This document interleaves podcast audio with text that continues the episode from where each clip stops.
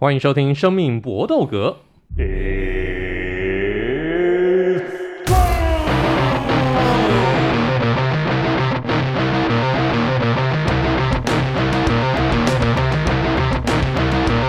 我们的 Podcast 专注在 UFC 和综合格斗 MMA 上面，其他的东西我们以后再说了。呃，这个新节目已经不知道会不会胎死腹中啊，因为真的很难做。好，我们再努力试试看。来，我们今天的两位好朋友，包括最近又又换新表带的 Eric。Hello，各位朋友，大家好。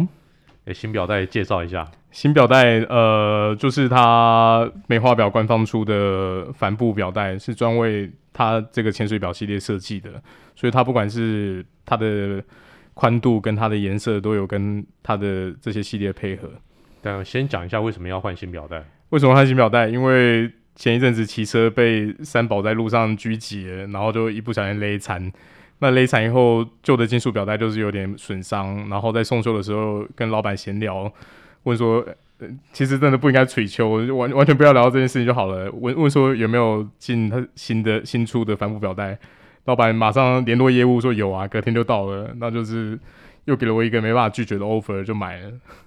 看起来也是家底很厚啊。没有啦，没有啦，就是小周边啦，就是夏天比较通风啊，怕你手上会长湿疹啊。不代表不就最最最没事吗？戴个小米手环就没事，对不对？小米手环小心哈，喝酒的时候喷飞啊。对，什什么意外都可能发生。对对对，人生苦短啊。啊，那另外一位好朋友就是最近总算回归的 Vince。嗨，大家好，我是 Vince。身体还好吗？还蛮好的，就是我们会停更，就是因为我因为我确诊，然后后来哎、欸，我现在一切都好，这样子，就是呃，可能台湾到时候大多数人都会中啊。那其实只要有正常运动，然后照顾自己，然后有打三剂的人，我相信大家都会希望大家都健健康康的这样这样子。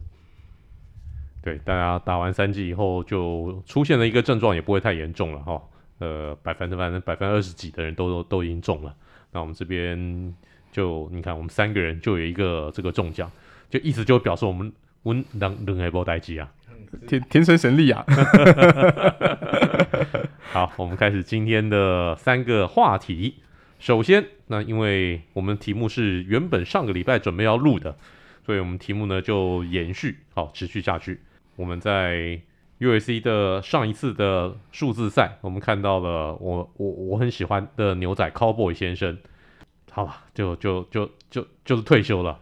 我相信大家应该心目当中都会有一些关于这个 Donna Cerrone 的一些回忆，一定有心里面特别觉得欣赏他的某几场比赛。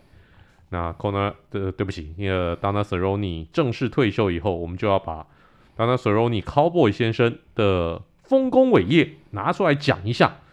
那毕竟这个人。是在 U.S.C. 当中的劳工楷模，他的这个知名的、这个最知名的一个名言就是：“我会在任何时间打任何人、任何地点，你讲一个地点，我就来出现。”这种真的颇有以前那种西部牛仔，或者说以前我们那种古代侠士的那种感觉。来，那 Vince，你先讲一下，对于 Donald Cerrone，你有哪些要要要要说的？呃，我主要讲的就三场比赛好了，就是分别从最近到最远的，就是。其实二零一八年，大家可能呃比较菜的拳迷，就是像我一样，或者是比我更菜的，可能会只记得他一直被人家打，他被喂给谁谁谁谁。可是其实他可以从别的联盟跨过来，一定是他其实在其他联盟很强很屌，他才被找来 UFC。然后呃他在二零一八年十一月十号对 Mike Perry 那场比赛，他第一回合就用十字固把对方收掉了。其实。呃，我们不要看他后来好像很耐打，刚刚每次用自己的脸去接对方的拳。可是他在生涯早期的时候，他的降服技其实是非常非常好的。对，然后第二场比赛是二零一六年的二月二十一号对 Alex Oliveira，不是现在如日中天的 Charles Oliveira，他也在第一回合就用三角三角脚，然后他那个重心转换是真的很扯，就是可能对方觉得哦，他第一下把对方 take down，他在地下做动作的时候，然后可能对方觉得他逃掉了，可是他很快就可以切换到。别的把位，然后换别的动作，然后就把对方收掉。所以其实他年轻的时候，跟我们这可能你看这两三年的比赛，不是真正的 Cowboy。我觉得啊，就是他年轻的时候是真的完完全全符合伟霆哥刚刚讲，就是 anytime anywhere，就是他是真的很可以很 proud of 这件事情，因为他是他真的没在怕，他真的很强，对。然后接下来就是二零一一年，就我刚刚讲的，他在八月十四号的时候，他也 KO 过现在如日中天的 Charles Oliveira，而且他其实是一下下就把 Oliveira 收掉，我记得他打他几拳，他倒下去，所以其实，嗯、我我不知道，我我觉得现在就是，尤其在我们每一次可能听我们比较久的。的的听众可以知道说，我们在现在讲都是有点改朝换代啊。可是我们一方面很希望新血可以进来，可一方面看到这些所谓的，在我心目中啊，就是 Cowboy 也是 Legend。当他退休的那一刻，还是会有一点点难过跟沮丧，就是很希望说，哎、欸，其实他可以会下一轮。我记得我上上上一期的时候，我有讲，我说我其实我希望他继续打下去，可是就没有想到他就把全全套交出来。那当然，我们是希望他可以日后生活过得很好这样子。那 Ari 呢？你有没有什么要补充的？好啊，那我他的经典战役，我想挑的第一场是他跟 Matt Brown 在 UFC 二零六那个 KO。他其实，在生涯早期终结比赛的方式相当相当的多元，除了像刚才 Vince 提到说他会切入各种多样的关节技以外，他比较有名的其实是他的那个 Head Kick，中文就是高扫。他是少数左脚跟右脚都可以直接无缝连接高扫的。就连他这一次被 Jim Miller 呃降服，他其实也是一个很漂亮的高扫，可是他踢中的位置没那么好，是有点像小腿肚那个位置踢到 Jim Miller，其实也是很扎实命中，可是 Jim Miller 就是硬吃，然后都趁机缩短距离切切入关节肌。那他在年轻的时候，这个踢起真的是完全是他必杀技。May Brown 也是一个打死不退，而且生涯靠他的那个 elbow，就是那个肘击 KO 过很多人的传奇老将。那他们那那一次的 KO 就真的是前面一阵互换以后，他做了一个拳击两拳，然后第三下的三连击就是一个 head kick 命中，然后当场就让 May Brown 瘫软在地上，然后他连补拳都不用，直接结束那场比赛，非常非常精彩。再来还有另外一场，其实我另外一场跳的就是他跟 Mike Perry 那一场也非常精彩，可是我我自己印象中他。不止输的，呃，不止赢的，连输的比赛也可以打得很精彩。比如说他跟 Anthony Pettis 的那几番子几番战，就是两个老将，然后在巅峰时期非常非常互经典的互轰，你就可以看到他们在那个比赛时间完全是毫无冷场，从一开开始钟声响起以后，全部都是毫无保留的输出到底。因为 Anthony Pettis 其实也是一个以踢击现场的选手，所以你可以那时候看他们这两位选手在比赛的时候，就是真的是。各种角度的踢起，一下是中段，然后上下下段、上段，完全不停的就是各种角度一直一直在扫。然后你在看比赛的时候，就会觉得非常非常刺激，就觉得说这两个选手怎么样，什么时候会倒下来都不意外。那 Anthony Pettis 比牛仔更早离开了 UFC，现在在其他联盟发展也是有点起起伏伏，现在生涯末期了。不过这两位老将当初在 UFC 的。前前两期的确缔造很多经典战役。那我再讲一场更久以前好了。Cowboy 呢，当然生涯后面啦。大家如果看的都是 Cowboy 比较生涯后面，像是如果你对他印象停留在他对 Conor McGregor 那场比赛的话，其实你真的太小看他了。嗯。虽然被 Conor McGregor 那个 shoulder block 给给给处理掉，你会觉得这个人好像很不耐打。事实上，这个人他之前呢是是就像 Eric 所说的那种，也是属于那种打死不退型的那种人。像是我提一场，他在二零一一年的时候对内迪亚斯那场比赛，那场比赛他最后是三回合判定败，但那场比赛在赛后呢，他自己说他在第二回合下巴其实就已经裂开了，然后呢继续继续拼下去，完全没有打算要停。你想想看下巴裂开那多痛的一件事情，然后呢继续。继续吃，继续吃拳下去，一直撑到比赛结束，十五分钟打完，钟声响起，然后呢，他才被判定败。这就展现出 Cowboy 他的这种这种这种耐打性，跟他那种转换成僵尸的能力，实在是太过夸张。那 Cowboy Cerrone 还有太多那种经典的一个战役，网络上面也有人在整这个整理啊，这个 Cowboy 他生涯的的那些战役的一个全集。所以鼓励大家能够去看一看，毕竟 Donald Cerrone 真的对于 UFC 来讲，他是绝对的一个重要的一个存在。我相信他应该过过不久之后就绝对进名人堂。没有拿冠军能够进名人堂，这是非常了不起的一件成就。所以我希望我我我希望大家多多去看 Donald Cerrone 早期的一些比赛，你会发现这个人真的是了不起的一位选手。好，这是我们今天的第一拳。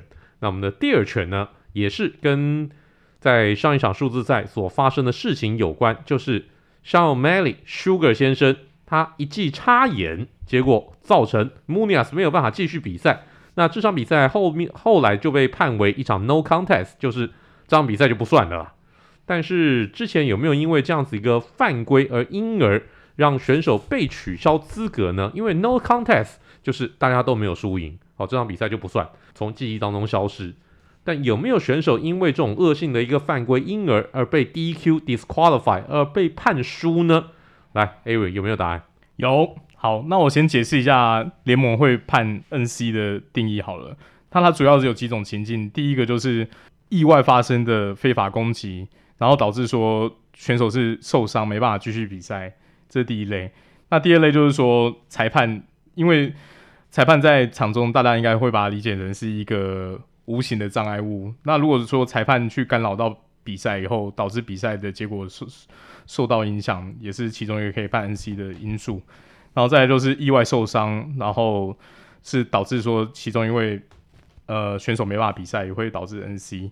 然后其他就是还有像是擂台中间有有事故，那或者是有一些作弊的行为，而且是呃双方其中一方有作弊的行为，然后或者是在比赛结果后面有药检发生发生说有有禁药的疑虑，那比赛结果就会改判成 NC。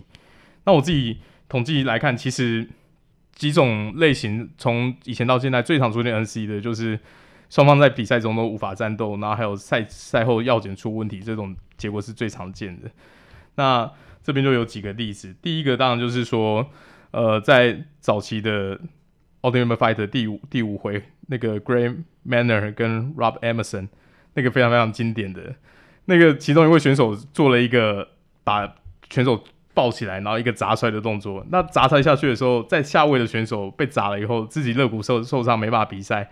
然后上位的选手，哎，那时候砸了以后，为什么没有继续攻击呢？因为他砸的角度真的太太过尖锐，结果他自己的额头撞到地板，然后脑震荡晕了，所以就变成说下去以后，一个躺在那边肋骨很痛，然后另外一个是也生活无法自理躺在那边，所以导致 NC。这场比赛非常非常经典哦，那个砸出来的角度真的很很 夸张，很离奇，你就会想说，哎，怎么会发生这种事情？那再来就是还有一个比较经典案例，就是 Anderson Silva 跟内蒂亚子的那冠军。腰带战，那最后的结果其实是判定是 Anderson Silva 判定胜，可是最后的结果在比赛之后，Silva 被判定说有类固醇阳性，然后内蒂亚只是被判说有大麻药检没过，我这好像不会太惊讶哈，好像正常，对对，终于被抓到了，对，可是你会想说，哎、欸。一个药检没过还好吧，啊，另外一个也是那个类固醇没过，两个都药检出问题，然后比赛也变 NC。我现在要提的这一场就是比较有趣的案例，就是 Eddie Alvarez 对 Dustin Poirier 那一场，他其实在 Poirier 三点着地的情况下做了非法的七级，而且是连续三下，结果他竟然被抓的那个理由是因为 Poirier 的确有这个因为这个七击受到很大的伤害，可是到最后判的结果是 NC。可是，在过了若干年后，我们看到。Sterling，皮特燕对 Sterling，对那个只要一下，然后下去，然后他就直接被判定判定成 DQ，而且还掉了自己的腰带。所以我觉得 NC 跟 DQ 其实他这几种情境，他判定的情境其实都很很接近。那最重要的就是说，裁判会去判定说你到底是不是 intentionally，就是是不是故意的。那我我就会我在研究的过程就会觉得离奇，Eddie Alvarez 踢了三下，你说他不是故意的？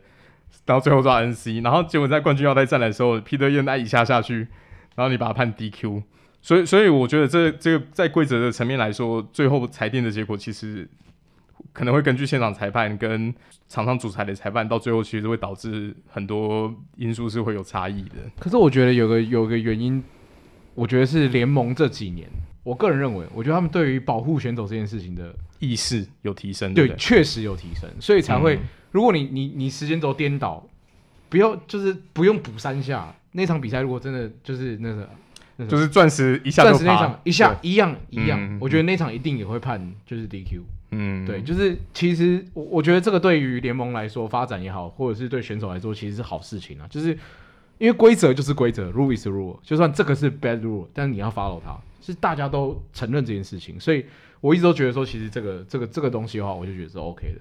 就是，可是我觉得以以全民的角度来说，我只能给一个建议，就是你真的只能 case by case。嗯，最没疑虑的其实就是像刚才讲那个情况是药检没过。不管是哪一方药检没过，最后导致比赛结果被 NC，我觉得那是没有什么疑虑。可是以场上的状况来说，那种意外的攻击导致其中一方没办法比赛，那真的就是要看现场的裁定为主了。输赛是 NC 或 DQ 都有可能会发生的。真的，对啊。那希望这这个有办法解释到有些朋友的疑问。那今年四月份其实有一场比赛，呃，Dean Barry 对上 Mike Jackson 这一战。也是因为搓眼的关系，所以 Dean Barry 呢就直接被判输。嗯，那这场比赛之所以这个搓眼被判输，而不是 N N C，是因为之前 Dean Barry 就因就曾经因为这个踢中对方的下档，先被警告，先被警告了。嗯哼，那警告过后呢，再出现搓眼的动作，那因此就直接被判输。当然，Dean Barry 对这个判决事后当然被判输嘛，当然会不爽。那讲到 USC 历史上面最有名的搓眼大师，这当然是 Jon Jones，非 Jon Jones 莫属。Jon Jones 那个真的是无影手啊，非常非常夸张，而且他的臂展跟手指都很长，很少看到有人戴那个露指手套，手指露出来部分这么多的。可是你说 Jon Jones 是一代名师，我觉得他的那个对手 DC 其实也不遑多让。DC 在对那个。Miocic 第一场，我、哦、那个真的是把他戳爆了。他就是他就是彻底的，反正我他妈就是要打 dirty boxing，然后我他妈就来啊！而且他那一下戳下去，我看赛后记者会的时候，Miocic 的眼睛很有直接肿起来啊，血肿没办法睁开。对啊，所以他从二番开始，你戳我，我也戳你啊，来啊，要就就要打张来啊！只要裁判不抓，我就一样，你 你戳我，我戳你嘛，大家跑步、游泳都可以。不过 John Jones 他从来没有因为搓眼而被 DQ 过。他他有一个那个十二六肘击被 DQ，他是他是由上往下往对方的那个脖子的位置去，对对对，后脑后脑勺那个位置的地方去做那个向下垂直向下的垂直肘击，而且他是补很多下之后，裁判才冲进来，然后哎、欸、也没有先警告啊，就直接直接判。直接判，然后他就一脸大病，想干小小，然后就输了，然后然后他生涯也好几次因为药检比赛结果直接被拔掉，对啊对啊对啊，如果以他错眼的频率来说，说实在连警告都没警告是还蛮。蛮神奇的，真的就只能说 case by case 啦。毕竟他牌子也是够大，在他能够正常出赛的时候，也是算王牌等级的选手。难得可以正常出赛，干脆抓松一点。对对对，对，不然干他又不能打嘛的。每个裁判在判的时候，搞不好心里心态说，干嘛见一次看少一次。好，这个是我们的第二拳。接下来我们第三拳就是在 UFC 二七六的这场比赛。大家应该有在看比赛的过程当中，有看到场边有很多 UFC 知名的这个选手、名人啊，都到现场来观战。其中呢，在轻量级排名第二名的钻石 Poria 跟排名第五名的空降仔 Michael Chandler 两个人在场边，很多人都拍到啊，在场边后来起了严重的口角冲突。那在旁边目睹的现役轻重量级的冠军 Jerry，他就说：“呃，这个是 Poria 开头的。”然后在赛后呢，这个也也也出现了多方的一个讨论，彼此之间呢就是互相继续校正，这个是真的吗？这个两个人有放感情下去来吵架吗？还是说这一切又都是炒作呢？来，Vince，你觉得这怎么回事？我觉得是炒作，诶，就是因为其实 Poria 现在需要怎么讲？我觉得他也需要嘴臭一下，就是真的现在这个这个量级，尤其是 Gage 上场真的是输的太丑了，所以他好像。你你说他再去跟 Oliveira 再打一次，胜算不高。那他现在有可能是哎、欸、有牌了吗？他是跟 Gaethje 要打，有牌了吗？还要还听说还是 rumor 啦，还是 rumor 所以所以对他来说是，他现在必须去争取这些东西。那尤其上一场 Gaethje 跟 Chandler，Chandler 的表现很好。虽然说我输了，但是我打的像个爷们。所以往上排，有可能排的就不是你钻石啊，因为你就你就没有赢啊，对不对？那谁想要看两个？都输给 Oliver 的人的来出来打，也会不会整个市场是比较喜欢圈的了那我觉得他需要去刷仇恨值，去操弄这个东西了，不然他现在就就在我们很早的集数里面讲过嘛，他跟他甚至跟那个谁，那个那个 Colby Covington 有有没来眼去过嘴炮过啊。可是那个就更遥远了。所以我，我就会觉得说，他现在在量级做这些事情都必须做的，因为他如果再不做，现在量级真的就是十岁了。对，他需要做这件事情。那我觉得这一个冲突其实蛮有趣，我我自己的印象也是觉得是炒作比较多。可是我觉得好玩的是，那个其实很多那种 get real 场边的那个画面都是选手提出来，像我提哥刚才提到说，G 有针对这个事情发言，那那个。网上很多论坛拍的最清楚，在吵架的画面是谁弄的？Gilbert Burns，对，是 Gilbert Burns。然后我就觉得说，哇靠，选手自己是下面进来看热闹的，啊，跟那个什么媒体特派员一样，在那边看到有人在吵架，不是先劝架，是先先掏，对对，先掏手机出来拍，然后拍完以后再上传，再弄个手动的标题赚一波流量，我觉得超有趣的。那所以大概以选手的角度来说，他们也知道这个不可能说在现场。没有排卡式，可是在私下那些选手的 area 这边真的打起来了，所以就是小打小闹，主要还是希望说提升一些能见度，然后再来就是赶快确定下一场卡斯来来添一些柴火了，不然说实在，现在轻量级也是真的是有点有点尴尬。你 Charles Oliveira 在泡泡棒排名这么高，竟然还不是冠军，那 那其其他底下选手说实在也是也是很尴尬。对，轻量级现在变成一个非常诡异的量级啊，因为没有冠军不说，然后 Olive，然后这彼此之间那种相生相克的关系又特别的有趣。这个其实不过 Poirier 如果说真的跟 Chandler 这一波的这个冲突是炒作的话，那其实也铺梗铺很久诶，因为在 Michael Chandler 来到 UFC 以后，第一场比赛打败 Dan Hooker。接下来就获得挑战冠军的资资格了。嗯，那个时候 Poirier 就很不爽，他就曾经跳出来就就说：“凭什么？他在 UFC 才赢一场比赛，为什么就直接打冠军？”然后那个那个 Chandler 在赛在跟 Ferguson 的一个赛后，他也去校正，他校正谁？他校正的是嘴炮。嗯，他校正 Conor McGregor，然后把把 Poirier 晾在那边。Poirier 会觉得很不爽。那那你把我跳过去是什么意思？我不是个 Carney。哎，这出来就是有时候，对啊，就是真的就是炒作啦。因为毕竟以圈的来说，他自己个人年纪，说实在也是算生涯中后期。说他自己经济状况保持的太好，可是你你终究还是为要为了自己可能退休金什么来做一些打算，我都我都可以理解啦。只是就是说，你你你你有时候校正什么，其实你你校正归校正，你的那个排卡斯的人也不一定说会。Matchmaker 也不一定会，啊、对，也不一定会采纳你意见啊，还是他们有自己的考量。所以我觉得选选手说实在，在这种情况上面，相对来说都是算比较弱势的，只能自己营造一些能见度，营造一些势头，不然说实在也没有什么办法去影响官方的决定。好啊，那就看看到时候会不会排 Poirier 跟 Chandler 真的来一场这个意气之争。啊，于对于轻量级来讲，现在要排卡斯，我觉得是相对困难的。你排谁打谁，可能都有人不再不爽。所以到时候我们就请 U.S.C 的 Matchmaker 到底是谁？哦，像 Shelby 先生，嗯，我们就请像 Shelby 先生来伤脑筋啊，因为毕竟他可能比我们聪明，所以他知道怎么样来排，他也应该比我们知道更多的一个内幕，就交给他去伤脑筋好了。来排一场好看的给我们看。这个就是我们今天生命搏斗格的三连拳。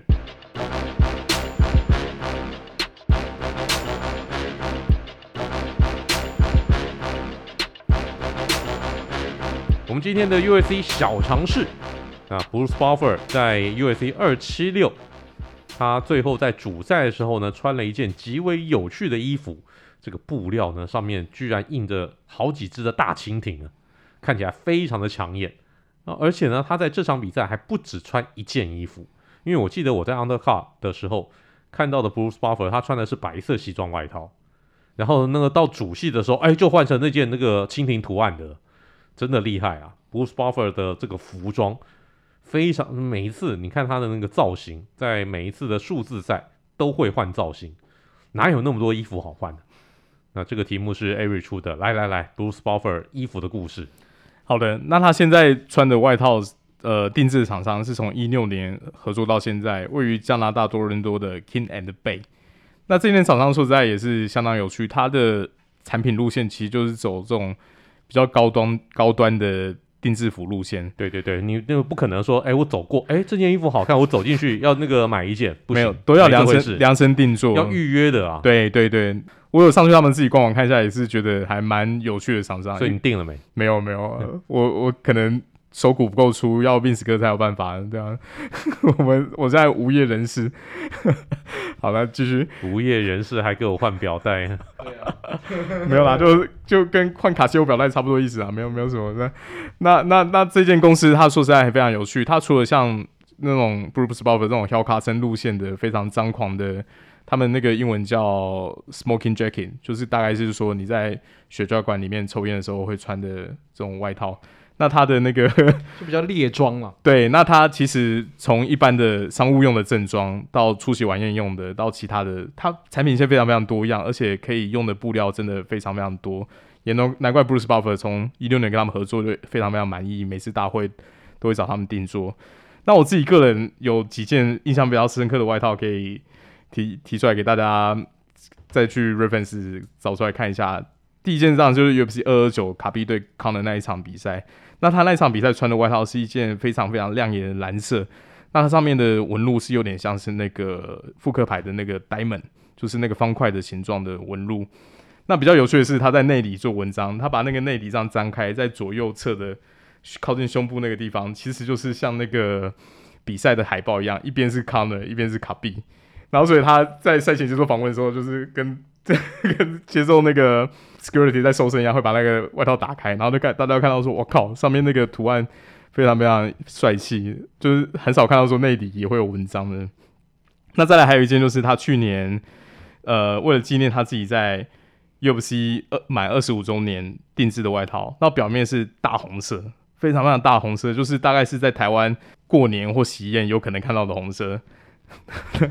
而且不是男生会穿的那种颜色，对对对，是红色，然后稍微你妈妈会穿的那种颜色，对对对，就是你会觉得有媒人婆的感觉的红色，然后大喜之日，对对对对，然后就想说，哦，这个真的有喜气哦，然后一打开更帅气，它的内里从肩膀到到靠近屁股那个位置，全部都是漫画的分镜，然后而且它上面的图案是就是他历年来在各个重要的大会出场宣布的时刻，还有他以前穿过的衣服，他把用那种。漫画的方式画出来，然后再做成那种内里的布料。那整整件外套基本上反面拿出来穿也是超级穿的，非常非常好看。那这两件是我，当然他每一次出场的衣服都很帅气，可是这两件是我印象深刻，就是说不止表面的布料好看，连它内里的，就是打开以后，其实都会让人就觉得，诶、欸，更更更有意思的衣服。那服装品味也很张狂的这个 Vince 哥呢？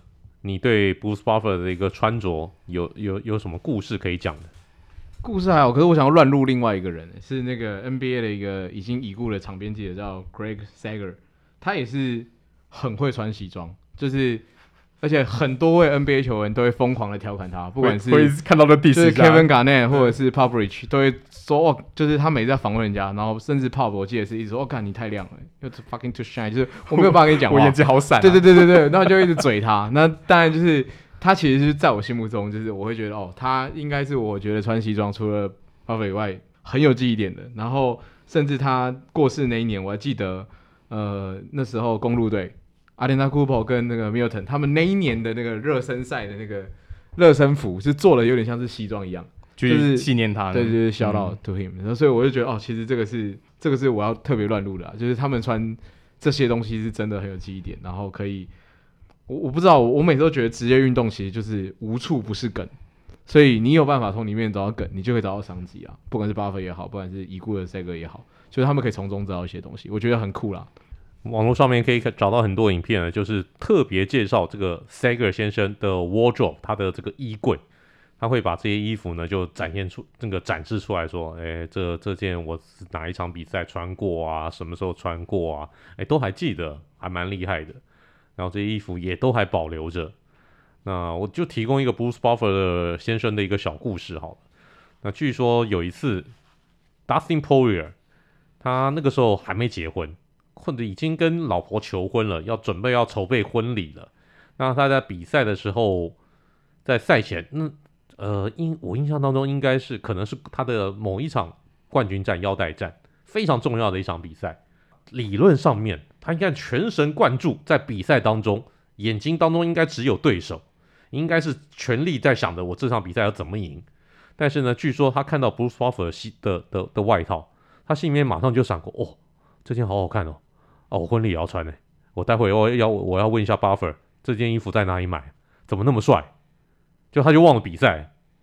我、这个这这这真的蛮扯的。你在在比赛前夕，你会因为 Bruce Buffer 的一个西装因此而丧失你的注意力，这表示 Bruce Buffer 的这个外西装外套到底有多炫了。这个就是我们今天的 USC 小尝试。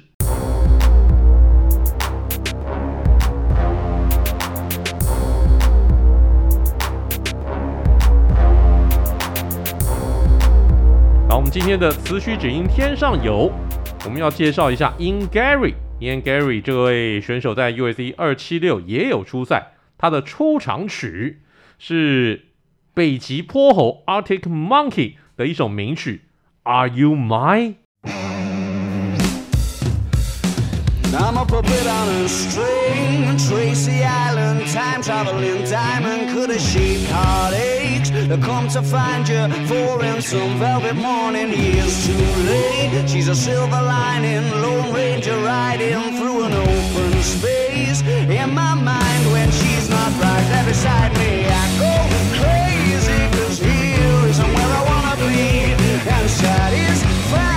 好，这首歌是 Harry 挑的，那就 Harry 先介绍一下。好的，那北极泼猴这一团，其实以我们过往介绍乐团都是相对年轻的。他们是零二年在英国 Sheffield 成立的另类摇滚乐团。其实以曲风来说，你说它是另类摇滚，或者是说是 Post Punk，我觉得都都可以。那那这一类型的乐团的特色就是，他们其实乐曲的听起来会有满满的。复古元素，不管是在吉他的痛，还有在甚至整体歌声的混音，他们有时候歌声听起来常常会有那种是用呃广播或者什么东西喊出来的感觉。你你听他们的歌声跟 echo 会觉得有点沙沙的，然后会吉他痛听起来也不会这么的清楚。那那整整体团的风格，其实我觉得算。以以我自己听的口味来说，其实很朴素。那他们自己在 live 表演的的编制来说，也是也不是走华丽路线的。常常一个演唱出来，在音乐季你去看他们现场 live 的影片，你会觉得很有趣哦。他们后面不会有自己乐团的海报，甚至也没有什么特别的灯光，就是很真材实料上来唱自己的歌，然后甚至也不太会跟歌迷哈拉互动，就是把自己那个 set list 上面的歌唱完，你会觉得说很像哪里刚出道的。学生乐团的感觉，可是事实上，他们第一张专辑在零六年一月推出的时候，其实就在英国大卖座，是英国音乐史上销售最高的首张专辑的记录。那前一张其实是 O S S 的那个 debut 专辑，你知你就是可以知道说，不管哪一团可以在有一个记录是跟 O S S 相提并论，其实都是很厉害的。那他们这一团从零二年到现在，我觉得以产量来说都算蛮固定产出的，不会有他们团员没有什么大更动，只有贝斯手换过，其他鼓手跟呃吉他手主唱在另外一位吉他手全部都还是原始的团员，所以我觉得也是让他们自己的整体的音乐风格算是不会说都没展展展进，可是也不会说你会。会觉得说好像有点分崩离析，导致说创作风格没办法维持。其实我觉得他们一直能量都还蛮好的。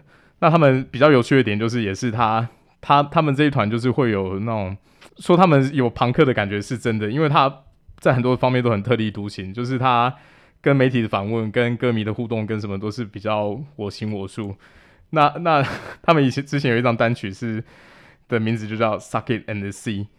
那英以英文俚语来说，就是会说你就 just do it，就是 try 了以后才知道结果会怎样。可是那那个单曲在美国推出的时候，美国人就是看到先看到 suck it，就会觉得说，哦，现在是叫我先吸再说，对不对？就是觉得说，哎、你你怎么会就是有有有这种东西？那他这个典故除了是一个俚语以外，其实也是一个 reference，因为当初在。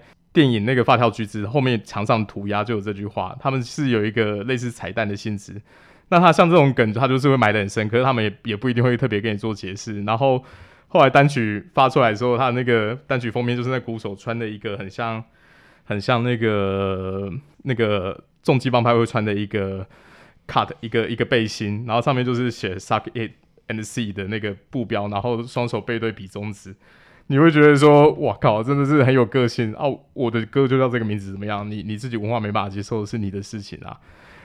然后，然后还有一个比较有趣的，就是他们那个鼓手的布面，那个 bass 大鼓的鼓面上面常常会有一些涂鸦或什么的。那有一个数字零一一四是什么呢？那一开始有人就说，哎，是不是鼓手的生日还怎么样？其实不是，他那个零一一四就是他自己故乡 Sheffield 的的那个电视呃城市电话的国际区码。所所以也是有代表说他们自己知道自己的出生是在哪边，有一个纪念的意义。像这种类似的东西，比如像饶舌歌手啊，可能也会常提到自己是 Compton 啊，或者其他什么的，就是有一个成名以后还是会知道自己是从哪里出生的意义。我觉得这团是蛮蛮有趣的啊。虽然我自己听 Post Punk 是更喜欢另外一个英国团叫 Franz Ferdinand，那个那个也是一个很有趣的团。假设如果之后有选手选用的话，也可以来介绍一下。不过这一团说实在也是蛮推荐大家听听看。有诶、欸，真的有选手用这个 Franz Ferdinand 的这个歌来当出场曲的，我有看到过。Take Me Out 吗？还是什么？哪一首歌我忘记了，但真我真的有看过选手是用是用那个 Franz Ferdinand 的歌。好，好，我下次来找找看。这这团也蛮值得介绍的。OK，、嗯、来，那 Vince，你你听了这首歌，你有什么感想？就是音乐性，我当然没有像 Eric 这么懂啊。可是我就是听歌词，我就觉得哇操，这就是我不知道，在我看起来有点像恐怖情人的感觉。真的啊，真的啊，就是我就我我不知道，我我我可能是因为工作数性质的关系，就是我们该止损止损嘛，要符合规则嘛，所以对我来说，你歌词就是在讲说，他其实是要不断的去跟对方确定关系嘛，然后要去问这些东西，那我就觉得说，干这有什么好问的？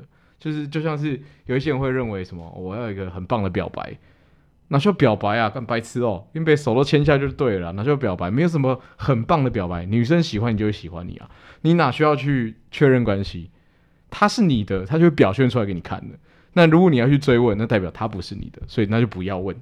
对，就是不要问，很可怕。所以我反而会觉得，哇，这歌词会让让我比较有感觉啦。这样，那这点应该 Ari 还蛮懂的哦。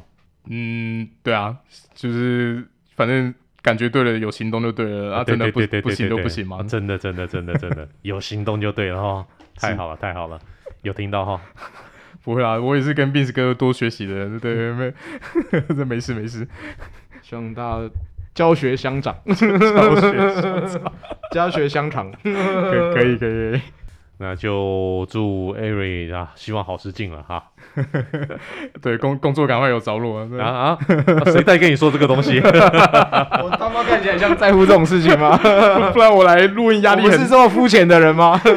来录音压力很大，一直被嘴说哇，没工作过得这么滋润。我现在已经被取一个新的外号叫滋润哥了。